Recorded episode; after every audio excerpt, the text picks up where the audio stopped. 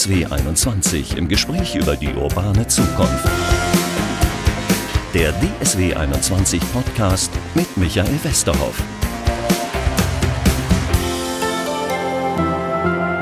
Hallo zu unserem Podcast. Wir wollen heute sprechen über Fernwärme. Das ist so ein Wort, ja, das hört man heutzutage so viel und wenn man dann mal ein bisschen nachbohrt, sagen alle, ah, so richtig weiß ich gar nicht, was Fernwärme ist. Das wollen wir heute klären. Was ist Fernwärme? Wie kommt die überhaupt zu mir ins Haus?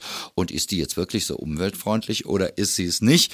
Ähm, am besten erklären kann mir das Bastian Stegemann. Der ist Leiter Nah- und Fernwärme und Prokurist bei DEW 21, also Strom, Wasser, Gas und Wärmeversorger aus Dortmund, Grundversorger. Hallo, Herr Stegemann. Ja, hallo. Herzlichen Dank für die Einladung. Ja, wir wollen eigentlich klären, ob die Fernwärme unsere Wärmeversorgung der Zukunft ist oder ob sie nur so ein kleines Bausteinchen ist, wenn wir hoffentlich am Ende dann haben. Aber lassen uns am Anfang wirklich mal über Fernwärme reden. Was ist denn das überhaupt? Ja, die Frage bekomme ich tatsächlich in letzter Zeit häufiger gestellt. ähm, vielleicht bin ich da auch so ein kleines bisschen betriebsblind, weil äh, für mich ist das natürlich eine Selbstverständlichkeit, aber in jedem Gespräch mit Laien bekomme ich dann doch mit, dass man es doch von der Pike auf erklären muss nochmal.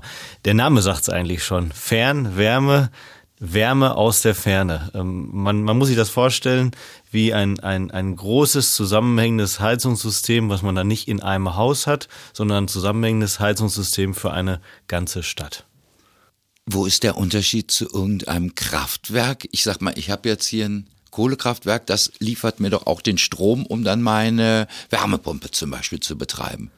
Ja, das ist tatsächlich vergleichbar. Man hat ein Zent, eine zentrale Quelle ähm, und dann über die Leitung im Strom, dann die Verteilung äh, bis zum Kunden. Und in der Fernwärme ist es ähnlich. Man hat sinnvolle Quellen und das ist jetzt der große Vorteil mhm. auch der Fernwärme. Man schaut in Städte, in Kommunen, wo sind sogenannte Abwärmequellen, sinnvolle zu erschließende Wärmequellen, die häufig sowieso da sind.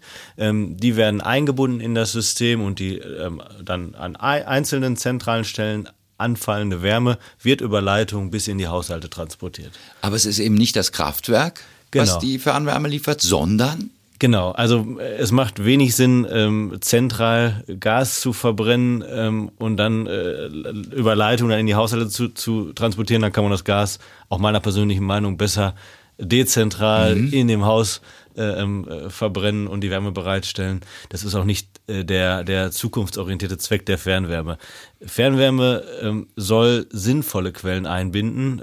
Wie gesagt, hatte ich gerade schon mal erwähnt, Abwärme beispielsweise aus Rechenzentren. Es entstehen immer mehr äh, Rechenzentren in, in Großstädten und da fällt unfassbar viel Wärme an und die kann über Fernwärmesysteme genutzt werden und dann ähm, nicht wie heute an, den meisten Stellen sinnlos über Tischkühler in die Umwelt gegeben werden, sondern die Wärme wird in das System eingebunden und dann als Raumwärme für die ähm, Gebäude bereitgestellt. Bei Wasserstoff hören wir, das könnte dann demnächst mal durch Gasleitungen äh, transportiert werden. Wie kommt die Fernwärme zu mir ins Haus?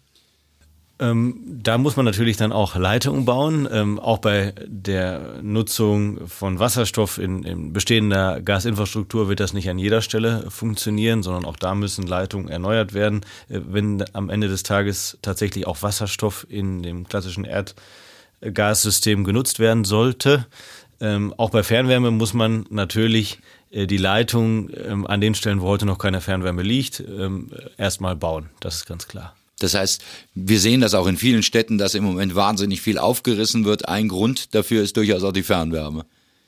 Genau, in fast jeder Stadt wird, Großstadt wird aktuell Fernwärme äh, ausgebaut. Nicht in jeder Stadt ist Fernwärme sinnvoll, auch da kommen wir vielleicht später noch zu.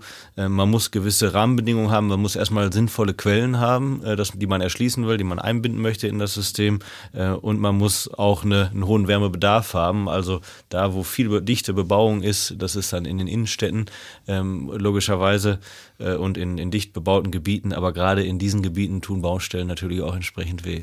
Diese Leitung, über die wir gerade gesprochen haben, das geht also nicht, dass man das durch eine Gasleitung schicken könnte oder auch durch eine normale Stromleitung. Da braucht man spezielle Leitungen ja. für. Jetzt werden wir sehr technisch, aber so. das, das, ist äh, ganz wichtig. Das ist der wesentliche Unterschied auch zu Gas und Strom. Das ist ein in sich geschlossenes System und man hat immer zwei Leitungen. Man hat einen Vorlauf, wo dann die, die hohen Temperaturen äh, ähm, in die Heizungssysteme geleitet werden und immer noch eine zweite Leitung, das ist der sogenannte Rücklauf, wo dann das abgekühlte Wasser, was durch die äh, Erstellung der Raumwärme abgekühlt wurde, zurückgeführt äh, wird äh, zu der Wärmequelle und da wieder aufgeheizt wird. Also immer zwei Leitungen nebeneinander, das ist der große Unterschied auch zu einer Gasleitung und deswegen können wir auch keine anderen äh, Leitungen nutzen und natürlich müssen Wärmeleitungen auch isoliert werden und weil sie ja entsprechend Wärme transportieren. Wenn wir über andere Wärme Quellen sprechen, dann sprechen wir darüber, dass wir zum Beispiel neue Heizungen brauchen, dass wir vielleicht auch neue Fußbodenheizungen brauchen statt der alten Heizkörper. Wie ist das bei Fernwärme? Wie kommt die in meine Wohnung? Ähm, das ist, sagen wir mal, ein, ein, Vorteil beispielsweise gegenüber der Wärmepumpe, dass man mit den Temperaturen, äh, die heute eine Gastherme klassisch bereitstellt, auch in der Fernwärme, zumindest in den meisten Systemen, Stand heute kein Problem hat. Dass man, äh, sagen wir mal, in sehr kompakter Bauweise, das ist auch noch ein Vorteil der Fernwärme, dass man die Übergabestation, so heißen die, äh, im Fachjargon ähm, eins zu eins äh, einbauen kann und die, die Gasheizung oder Ölheizung ähm, ausbauen kann, ähm, sodass man da in der sogenannten Sekundärtechnik, in der Heizungstechnik im Gebäude ähm, kaum Veränderungen vornehmen muss. Wenn ich jetzt selber Hausbesitzer bin, das äh, muss ich mal dazu sagen, aber auch als Mieter natürlich, ich habe dann, ich brauche dann keine Heizung mehr, oder?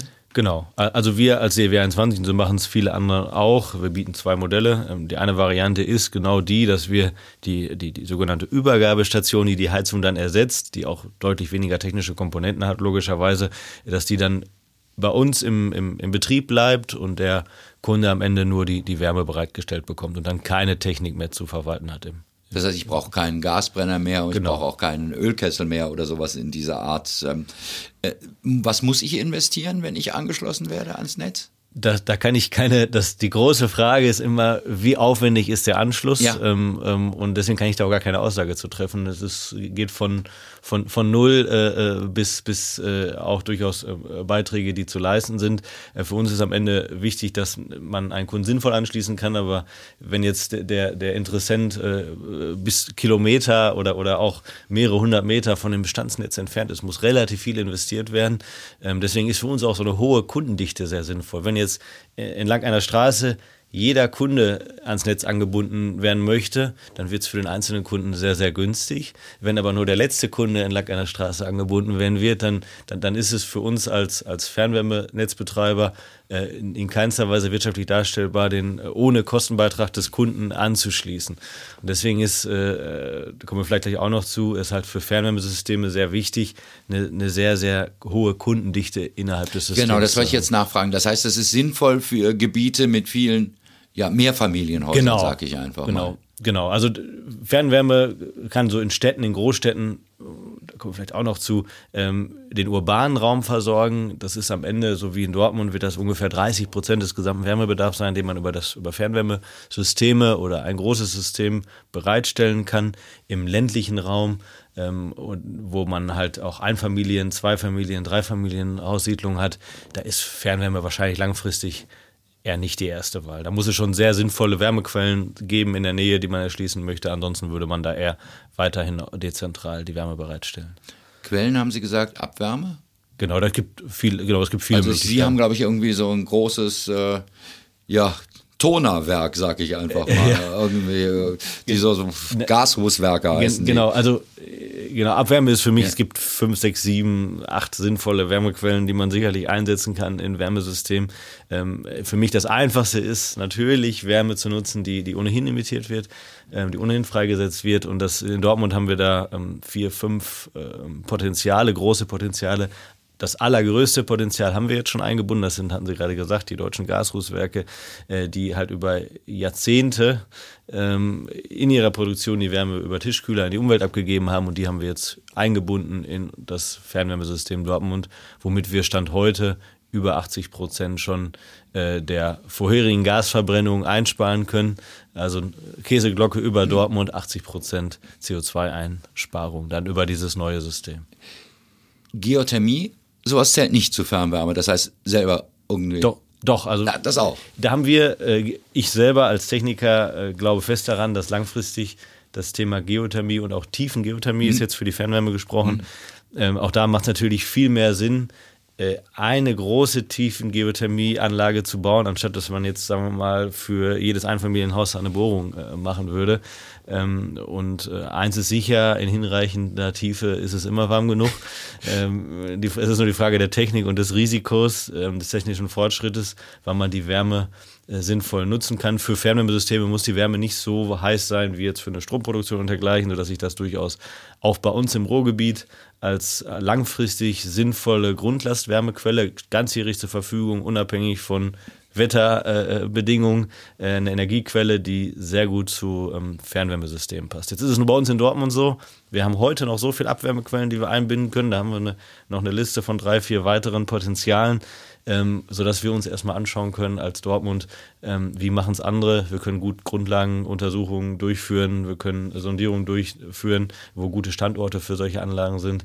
Äh, aber wir haben nicht so den Handlungsdruck, weil wir diese Abwärmequellen haben. Alle anderen Großstädte, so wie München, die haben auch schon einige Anlagen im, im Dauerbetrieb. Das heißt, wie darf ich mir das vorstellen? Da wird in ein paar tausend Meter oder hundert Meter, ich weiß nicht, äh, irgendwie gebohrt. Äh, genau, also äh, sagen wir so, als Laie von außen betrachtet eine ganz einfache Technik, äh, im Detail extrem kompliziert und anspruchsvoll mhm. natürlich. Ähm, es werden, werden äh, zwei Bohrungen durchgeführt, ein, auch wieder ein Vorlauf, ein Rücklauf. Ähm, da gibt es verschiedene Verfahren, offene Verfahren, geschlossene Verfahren. Das gängigste ist ähm, das, das offene Verfahren. Da wird an einer Stelle äh, ähm, Wasser heißes Wasser abgesaugt, oben abgekühlt oder an einer anderen Stelle wieder eingeschossen in den Boden, sag ich mal. Ähm, und durch eine natürliche Zirkulation und in wasserführenden tiefen Schichten entsteht dann so ein Kreislauf, wo der immer wieder aufgeheizt wird. Das klingt sinnvoll, aber ist wahrscheinlich ökonomisch jedenfalls, ich weiß nicht, wie ich es formulieren soll, teuer. Ja, Oder, also das, ja, das weil sonst hätten wir nicht immer Gas aus Russland geholt, sondern das gleich sofort gemacht. Also das Hauptproblem ist erstmal noch die Erschließungskosten heute, mhm. logischerweise. Aber das ist, ich glaube, das kommt mit der Zeit, je mehr äh, Städte auf diese Karte setzen, die Tiefengeothermie. Ich nenne sie Tiefengeothermie immer so ein bisschen als heilige Gral der Wärmeversorgung. Mhm. Ähm, weil wenn es mal erschlossen ist, dann hat man kaum noch Betriebskosten. Das große ja. Risiko ist, man muss erstmal investieren und vor allem man investiert und weiß gar nicht, ob es funktioniert. Man hat so etwa, etwa 30 Prozent Restrisiko Risiko, dass die Anlage, ähm, zwar man sucht dann die wasserführenden Schichten und dann findet man sie doch nicht oder man findet sie in Tiefen, wo die Temperaturen nicht passend sind. Und das ist immer so das große Risiko von Tiefengeothermie. Man muss investieren, man bleibt gegebenenfalls auf den Kosten sitzen und am Ende hat man keine funktionierende Anlage. Das, das, das ist im Moment an vielen Stellen der, der Showstopper. Jetzt sage ich als Bewohner eines Hauses, einer Wohnung, ist mir eigentlich egal, woher das Zeug kommt. Erstens, ich will es warm haben bei mir zu Hause und zweitens, es soll nicht so teuer sein. Fernwärme ist noch teuer, oder? Auch für Verbraucher. In Dortmund ist im Moment, äh, verglichen mit dem Gas, ist die Fernwärme günstiger. Ach. Äh, genau, also es variiert natürlich am Ende und, und, da bin ich, ich sehe, und das, ich bin kein Fan von Zwang äh, ähm, und bin eher Freund des Marktes. Äh, natürlich hat man mit Fernwärme äh, keine Konkurrenz Fernwärme gegen Fernwärme, aber man muss, meine ich, langfristig auch über den Markt, über die Marktmechanismen ein System schaffen. Und das ist auch unsere Aufgabe, dass man ähm, dem Kunden Wärme anbieten kann, die äh, preiswürdig ist und die, sagen wir mal, auch vergleichbar mit Alternativen im Markt äh, auch bestehen kann. Und das ist die Aufgabe der Fernwärmebetreiber von uns, äh, dem Kunden entsprechend solche Produkte auch anbieten zu können. Kann es sein, wenn ich in einem Mehrfamilienhaus wohne, dass mein Nachbar Gas hat, ich habe Fernwärme und der dritte hat irgendwie eine Wärmepumpe? Ähm, gibt es tatsächlich, ja, gibt es ja. im Mehrfamilienhaus. Ja. Und das, muss ich sagen, ist ja das, was wir langfristig, und das ist auch die Idee äh, des neuen Wärmeplanungsgesetzes und des Energienutzungsplans, der gerade für Dortmund erstellt wird, weil das von außen betrachtet ähm, einfach volkswirtschaftlich extrem wenig sinnvoll ja, ist. Ne? Man Von dem Gesetz, das nie kommen wird, oder? Ja, das weiß ich nicht. Es, ist, es, kommt schon, aber es wird natürlich immer weiter entschärft und, ja. und, und darüber verliert es vielleicht am Ende auch ein kleines bisschen äh, den Grundgedanken. Aber nichtsdestotrotz ist die, die, die Grundidee über diese Wärmeplanung da ganzheitlich dran zu gehen schon äh, extrem gut. Das heißt aber, teures Gas ist für Sie auf der anderen Seite auch wieder gut, weil äh, dann ist Fernwärme konkurrenzfähig. äh, das, äh, genau, am, das haben Sie jetzt gesagt. Äh, ich, ich, ich, weiß nicht, am besten wäre, wenn beides günstig wäre und dann am liebsten sogar noch ein Fernwärmesystem so aufgeführt, betrieben werden kann, dass es auch noch mal eine ganze Ecke günstiger und vor allem auch klimafreundlicher ist. Das ist ja der Hauptziel. Also unser Ziel ist, den Kunden, möglichst vielen Kunden in Dortmund, klimafreundliche mittelfristig sogar klimaneutrale Wärme bereitstellen zu können, die preislich konkurrenzfähig ist mit den Alternativen Gas, Öl ähm, und Co. Es gibt noch so zwei Punkte, die kritisch diskutiert werden. Anschlusszwang ist Ja. das eine. Das heißt, mein Vermieter kann mich zwingen.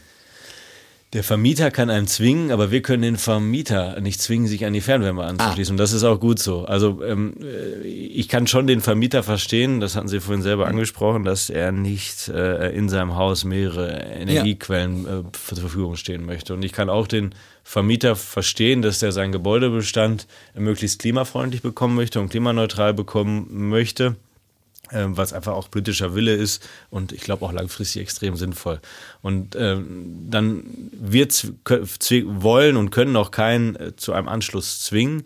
Aber wenn natürlich der Vermieter sich äh, für sich ökonomisch und langfristig äh, zu der Fernwärme entscheidet, ähm, dann kann er den Mieter natürlich dazu zwingen, das ja ist richtig, ähm, ihm die, die Fernwärme bereitzustellen. Dann gibt es aber das sogenannte Kostenneutralitätsgesetz, ähm, was dazu führt, dass es für den Vermieter in der Warmmiete äh, ni- nicht teurer werden darf. Ähm, die Mechanismen sind im Moment ein bisschen außer Kraft, also äh, technisch außer Kraft gesetzt, weil das ist ein Rückblick. Ja, Wenn man jetzt, sagen wir mal, die Marktpreisentwicklung der letzten drei Jahre sich anschaut, dann ist das verdammt schwer zu vergleichen. Ähm, äh, nichtsdestotrotz, im Prinzip gibt es das heute äh, das sogenannte Kostenneutralitätsgesetz, äh, wa- was ähm, dazu dienen soll, dass nicht willkürlich ein Vermieter äh, seinen Mietern da äh, neue Techniken, unabhängig jetzt von der Fernwärme, ähm, auferlegen kann, die dann äh, die, die, die Warmmiete explodieren lässt. Ich überlege gerade, Vermieter, das können Sie doch machen mit großen Wohnungsbaugesellschaften. Da können Sie für den ganzen Wohnungsblock was abschaffen, äh, äh, abschließen an Vertrag. Überlegen gerade, wie das mit diesen Eigentümergemeinschaften ist.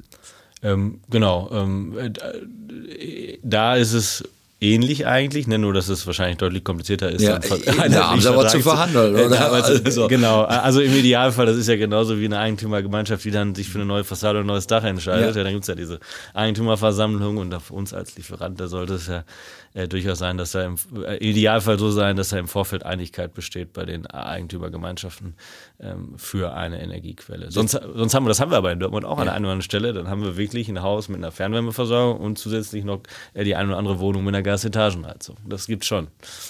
Der zweite kritische Punkt. Sie sind Monopolist.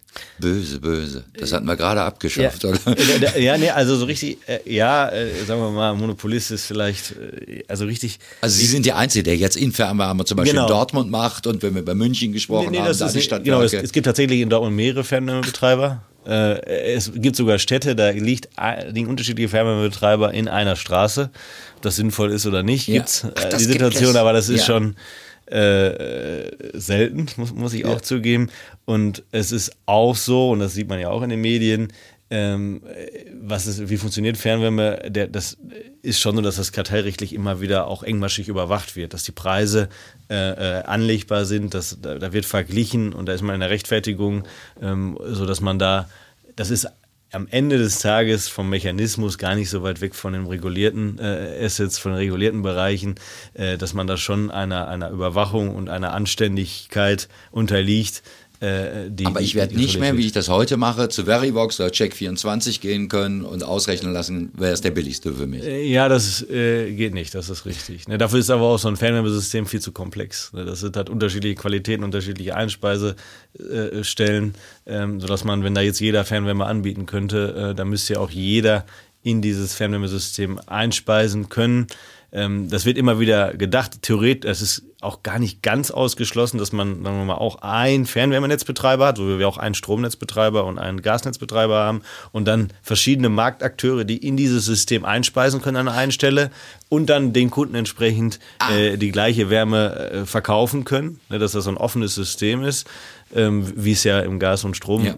äh, mehr oder weniger ist. Aber am Ende bleibt es ja ein lokales System und nicht wie Gas und Strom, sagen wir international vernetzt, ähm, sondern es bleibt ein lokales, zusammenhängendes System, was gepflegt und, und auch unterschied, mit unterschiedlichen technischen Parametern ausgesetzt ist, dass es da so eine volle Liberalisierung viel, viel, viel komplizierter und mit viel mehr Bedingungen behaftet wäre. Und da stelle ich mir so als, als äh, ein Stück weit Experte oder oder Fachmann, was das angeht, äh, stelle ich mir schon die Frage, ob das am Ende dazu führt, und das sollte das große Ziel sein, dass es für den Kunden, darüber günstiger in Summe wird. Ich kann mir, weil es einfach zu kompliziert ist, kann ich mir es eher nicht vorstellen, dass das sinnvoll ist. Sie haben, wenn wir über die Hintergründe oder den Sinn von äh, Fernwärme reden, gerade schon klimaneutral mit einem Wort das angedeutet. Mhm. Das heißt, es geht, Fernwärme ist sauberer.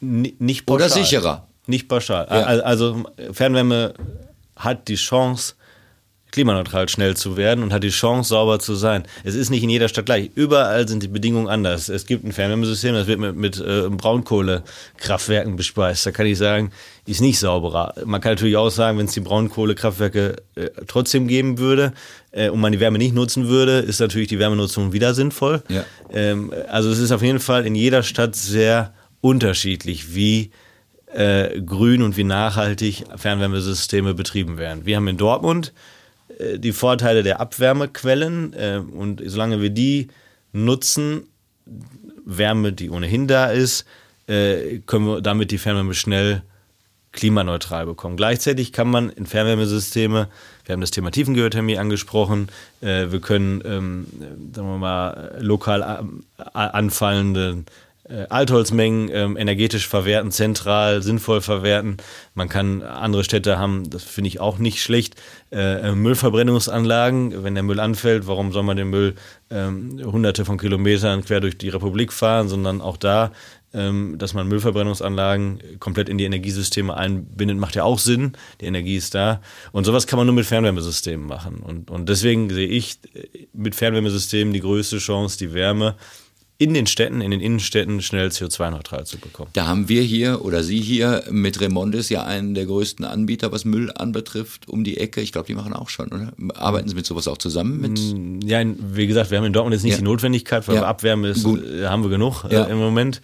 Ähm, äh, und im Moment wird auch der Dortmunder Müll nicht in Dortmund verbrannt und das soll doch so bleiben, weil es wohl bei uns in der Region, da bin ich wiederum kein Fachmann, ähm, hinreichend äh, äh, Kapazitäten einfach gibt, äh, dann den Hausmüll auch woanders energetisch zu verwerten. Aber in hier, anderen Städten wird es gemacht. Genau, genau, das wollte ich nur sagen. Und hier haben wir in Umgebung auch Beteiligungen, glaube genau. ich, der Dortmunder Firmen genau. in Hamm und in Hagen. Genau, so. da wird das genauso gemacht. Genau. Ja. Ach, und da wird dann auch wieder Energie rausgewonnen. Ganz genau. Aber wenn Sie sagen, es ist per se nicht, äh, also es muss nicht klimaneutral sein, diese Herstellung, geht es dann doch um Energiesicherheit, wenn wir Fernwärme ähm, fördern? Äh, ja, also erstmal, ähm, ich, langfristig muss es schon äh, klimaneutral sein. Fernwärme wird nur dann gefördert und auch ausgebaut, wenn man einen sogenannten Transformationsplan in der, in der Schublade hat ähm, und den auch umsetzt. Mhm. Und das ist jetzt so der neue, also Fernwärme wird nur dann sinnvoll ausgebaut und nur dann verkauft, sinnvoll auch verkauft, ist Erfüllungsgehilfe für die neuen Anforderungen ähm, des ähm, äh, äh, GEX, äh, Gebäudeenergiegesetzes, äh, also dass man, sagen wir mal, Energiestandard in die Gebäude reinbekommt.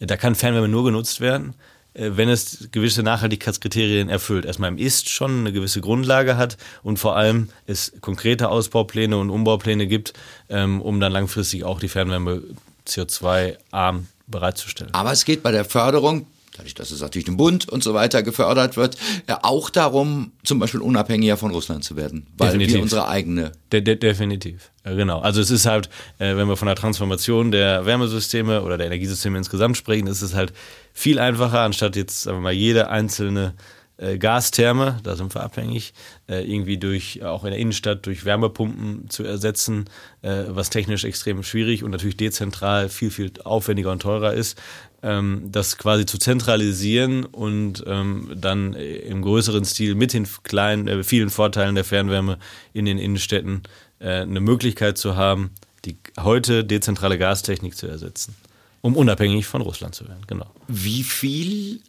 Prozent der Wärmeversorgung könnten wir mit Fernwärme decken? In der Theorie äh, nach oben keine Grenze. äh, also es ist schon so, ich dachte ja in dem urbanen Raum, wir haben jetzt, es wird ja gerade der, der, der Energienutzungsplan erstellt oder die Wärmeplanung erstellt. Ähm, so meine erste Indikation, unsere erste ähm, Iterationsschleife, die sagt so, dass wir auf 30 Prozent ähm, in Dortmund jetzt Ja, speziell auf das 30 hatten Sie, Prozent ja. Fer Fernwärme kommen. Und das ist dann der, der urbane Raum, ähm, also mal Dortmunder Innenstadt und die Stadtgebiete in unmittelbar, unmittelbar angrenzend. Und wenn wir den Blick weiten mal auf bundesweit, wird das wahrscheinlich überall ähnlich sein. Genau, äh, wird so genannt. Ich glaube eher ein bisschen geringer, weil Dortmund ist eine Großstadt und diese 30 Prozent, 40, 50 Prozent gelten eher für die Großstädte. Ich sehe Ja. die Fernwärme äh, weniger im, im ländlichen Raum. Genau, da wollte ich drauf hinaus. Die Fernwärme werden wir erleben in den Metropolregionen. Genau, genau. Und auch in einer, weiß ich nicht, 50.000 äh, Menschenstadt. Äh, Gibt's ja heute ähm, ähm, auch ähm, äh, dann, nur dann, wenn da auch sinnvolle Quellen sind. Äh, Ansonsten ähm, würde ich sagen, hängt von der nicht von der Anzahl an Personen äh, ab, sondern von der Gebäudedichte äh, und der Gebäudehöhe und der, des, des Energiebedarfs. Äh, aber die Sinnhaftigkeit nimmt ab mit äh, je, je dünner die Bebauung ist, sagen wir mal. Wenn wir über Deindustrialisierung heutzutage reden, das ist schlecht für Sie, oder? Nicht unbedingt, wie gesagt, ähm, ich, solange die Abwärme und Industrien Abwärme bereitstellen, ist das gut, die sollte genutzt werden. Und wenn es diese Abwärme nicht mehr gibt, muss es Alternativen geben. Wir haben das Thema Tiefengeothermie gehabt. Ich, äh, in 15, 15 Jahren äh, ist das alles wahrscheinlich Stand der Technik. Da muss man in Teilen, gibt es auch die erste Anlage, die ist noch nicht mal auf wasserführende Schichten in der Tiefe äh, angewiesen. Damit ist man komplett standortunabhängig, kann die überall äh, bohren ähm, sodass das eine Alternative ist. Es gibt Gro- Großwärmepumpen, sind auch sinnvoller an vielen Stellen, äh, als jetzt dezentral überall einzelne Wärmepumpen aufzubauen. Ähm, Es gibt äh, in Dänemark äh, gibt es ja einen Anteil von, von 60 Prozent Fernwärme schon heute, insgesamt sogar, obwohl das ja eher ein ländliches Da wollte ich gerade sagen, das ist doch ein ländliches. ja, die, die haben, die haben da- damals in der Ölkrise in den 70er, 80er Jahren haben die auf das Pferd Fernwärme gesetzt, hatten kein Gasnetz und haben seitdem dann immer die Fernwärme ausgebaut und haben da einfach zeitlich einen extremen Vorsprung und auch keine Alternative so richtig, muss man ehrlicherweise sagen. Und die haben äh, Techniken im Einsatz, Tiefen, Tiefengeothermie, die haben Großwärmepumpen ähm, mit, mit äh, sagen wir mal, angetrieben durch, durch Offshore-Wind direkt. Ähm, also da gibt es ganz, ganz viele Varianten, äh, CO2-frei Fernwärme bereitzustellen, um auf Ihre Frage zurückzukommen, auch ohne industrielle Abwärmequellen. Ansonsten überlege ich mir gerade, in Deutschland haben wir so eine Struktur, dass die Industrie häufig gar nicht in den Metropolen sitzt, sondern in Nordrhein-Westfalen zum Beispiel ganz stark das Sauerland, einer der stärksten äh, Wirtschaftsregionen, was Industrialisierung oder Baden-Württemberg haben wir ähnliche Strukturen. Kann man die transportieren von da aus? Äh, ist, genau, das ist übrigens oft das Problem. Die Wärmequelle ist nicht da, wo die Senke ist. Ja. Äh, bedeutet wieder viel Leitung und hohe Kosten, viel Leitungsbau. Ähm, äh, man kann transportieren, äh, leitungsgebunden, sagen wir mal, es gibt auch Varianten, wo man es tatsächlich, äh, ähm, sogenannte laterne, latente Wärmespeicher sind das, dass man auf LKWs Wärme fährt, ist bedingt sinnvoll, in Einzelfällen vielleicht machbar. Die aber kann man auf LKWs in Tanker packen oder was? äh, Das ist äh, äh, la- latente Wärmespeicherung heißt, das ist nicht warmes Wasser, sondern wird in, in, in Salzgemischen eingespeichert, die Wärme. Aber das ist, ist, ist das sind äh, kleine ähm, karierte Mark, gleich ich nur sagen darf. Das ist nicht so die, die Masse, die da. Also eigentlich braucht man, um wirklich Menge liefern zu können, Leitung und da ist natürlich, sag mal, jenseits der fünf, zehn Kilometer äh, hängt natürlich von der zur Verfügung stehenden Leistung ab, so eine Transportleitung auch nicht mehr sinnvoll. Und da bleiben am Ende immer ähm, Quellen, die nicht erschlossen werden können. Deswegen im Übrigen auch so ein, ein- neues Gesetz, das Energieeffizienzgesetz, dürfen Rechenzentren, dürfen heute nur noch gebaut werden, wo die Abwärme durch Fernwärmesysteme gebunden werden kann. Also die, die, die Abwärmepotenziale müssen da hingesetzt werden, äh, wo auch dann die, die, die verbleibende. Das heißt, die werden nicht mehr auf der grünen Wiese entstehen, Genau. die Rechenzentren, sondern in Deutschland in, jetzt verboten. Genau. ja, sondern irgendwie in Städten dann wahrscheinlich in Zukunft. Genau. Was für die aber wahrscheinlich auch sinnvoll ist, weil da verdienen sie noch den einen oder anderen Euro dann an der Genau. Abwärme, die sie wieder verkaufen. Genau, so ist es. Das heißt, wenn wir das umgekehrt mal betrachten, auch für ihre Gasrußwerke zum Beispiel, für die ist das auch sinnvoll, die haben eine zusätzliche Einnahmequelle. Genau, oder? das ist auch immer ein Heik Ich meine, man hat bei Abwärmeprojekten immer das Risiko der Abwanderung äh, für einen anderen Standort oder die, äh, der Standort ist nicht mehr wettbewerbsfähig. Ich argumentiere damit immer, äh, wenn wir Abwärmepotenziale einbinden, ist das für den Industriebetrieb auch immer Standortsicherung, eine zusätzliche Einnahmequelle, ein Upside, das er vorher nicht hatte, schon signifikantes Upside und darüber äh, festigen wir den Standort ja auch nochmal von unserer Seite. Aber da sprechen Sie natürlich nochmal einen kritischen Punkt an, den wir haben. Was ist, wenn Sie sind auf relativ wenig Unternehmen angewiesen, haben Sie gerade schon gesagt, fünf, sechs, bei denen das ganz sinnvoll ist. Da machen zwei von pleite. Mhm. Dann ein Problem, oder? Ähm, also was die Versorgungssicherheit angeht, nicht. Dafür gibt's, ähm, haben wir alles technisch abgesichert. Wir haben Heizwerke, die die gesamte Leistung zur Verfügung stellen können. Äh, also es wird auch, wenn diese äh, Betriebe kurzfristig oder langfristig geschlossen sind, in jedem Haus noch warm, was mhm. angeschlossen ist. Äh, natürlich, was die Nachhaltigkeit und die, auch, die Wirtschaftlichkeit angeht, sind wir auf diese Abwärmequellen angewiesen. Und wenn die abwandern, dann müssen wir über die gerade angesprochenen äh, anderen Varianten der klimafreundlichen und günstigen Wärmeerzeugung nachdenken. Es gibt da zwei, drei Projekte, äh, die wir in der Schublade haben, aber mehr auch nicht, ähm, die dann, äh, sagen wir mal, angegangen werden müssen. Das heißt, das wären dann ganz, äh, diese zur Absicherung haben, ganz konventionelle Kraftwerke, die genau. eigentlich Strom erzeugen? Oder? Äh, nee, das sind sogar nur Heizwerke, äh, die keinen Strom erzeugen, sondern wirklich nur in kurzen Zeiten die Spitzen, wenn es besonders kalt ist oder diese Quellen mal ausfallen, kurzzeitig einspringen. Das heißt, wenn wir mal Strichdritter machen und das ganze Thema, erstens, wie viel CO2 werden wir dazu ein, werden wir dadurch einsparen, dass wir äh, Fernwärme ausbauen? Äh. Und zweitens, wie viel Leute werden in 10, 15 Jahren an der Fernwärme angeschlossen sein? Ähm, also muss ich jetzt beides ein bisschen schätzen. äh, was ich Ihnen schon mal sagen kann, um eine Zahl zu nennen, wir haben jetzt in den letzten vier Jahren 45.000 Tonnen wieder Käseglocke über mhm. Dortmund, mhm. ähm, 45.000 Tonnen real eingespart pro Jahr. Ähm, sind jetzt mit jedem Ausbau wird die Zahl größer pro Jahr. Ähm, werden jetzt in den laufenden Projekten, wir haben ja gerade wieder die eine oder andere Baustelle, Baustelle in der Stadt, ähm, werden wir so in den nächsten drei Jahren so auf 60, 65.000 Tonnen pro Jahr Einsparungen kommen. Ähm, und wenn wir jetzt an so ein Zielszenario 2035 denken, wo zum einen die Fernwärme ganz CO2-neutral sein wird, zum anderen wir bis zu 30 Prozent am Fernwärmesystem angebunden haben, wird die Zahl sich ja, im Dreisatz gerechnet äh, mehr als verdreifachen, also 150 bis 200 1000 Tonnen pro Jahr Einsparung im Vergleich zu der äh, konventionellen äh, Gasheizung, die man heute hat. Sie haben gesagt, für Dortmund 30 Prozent äh, mhm. wollen Sie anschließen, der Haushalt. Ja. Gibt es da so eine Zielmarke, die es bundesweit oder so gibt? Mm, ja, ich glaube, die ist auch bei 30 Prozent. Ja. Wobei das für uns Dortmund einfacher zu erreichen ist, weil wir eine Großstadt sind. Ja, ja, eine ganz hohe Kundendichte haben. Die 30 Prozent bundesweit, die ich hin und wieder auch mal höre, die ist schon äh, nochmal deutlich ambitionierter als das, was wir uns vorgenommen haben. Ansonsten für mich als Verbraucher, ja, ich muss ein bisschen auf die Verbra äh, Preise äh, achten. Ansonsten ja. fällt es nicht auf, ob ich bei Ihnen das Gas kaufe oder Genau, so sollte es sein. Fernwärme, ich kriege die Rechnung von Ihnen. Genau. Super. Das war spannend, muss ich sagen, weil, weil diesen Begriff Fernwärme hören wir auch in Diskussionen um dieses Heizungsgesetz zum Beispiel ständig. Und ich muss zugeben, so richtig Ahnung habe ich bisher nicht davon gehabt. Und ich denke, dem einen oder anderen Hörer wird das auch gehen, ähm, so gehen. Und ich hoffe, wir sind jetzt alle ein bisschen schlauer nach dieser halben Stunde. Stingemann, herzlichen Dank, dass Sie hier waren im Podcast und dass Sie uns diese Auskunft, dass Sie uns schlauer gemacht haben. Genau, das gutes Schlusswort. Danke. Ich habe zu danken. Danke.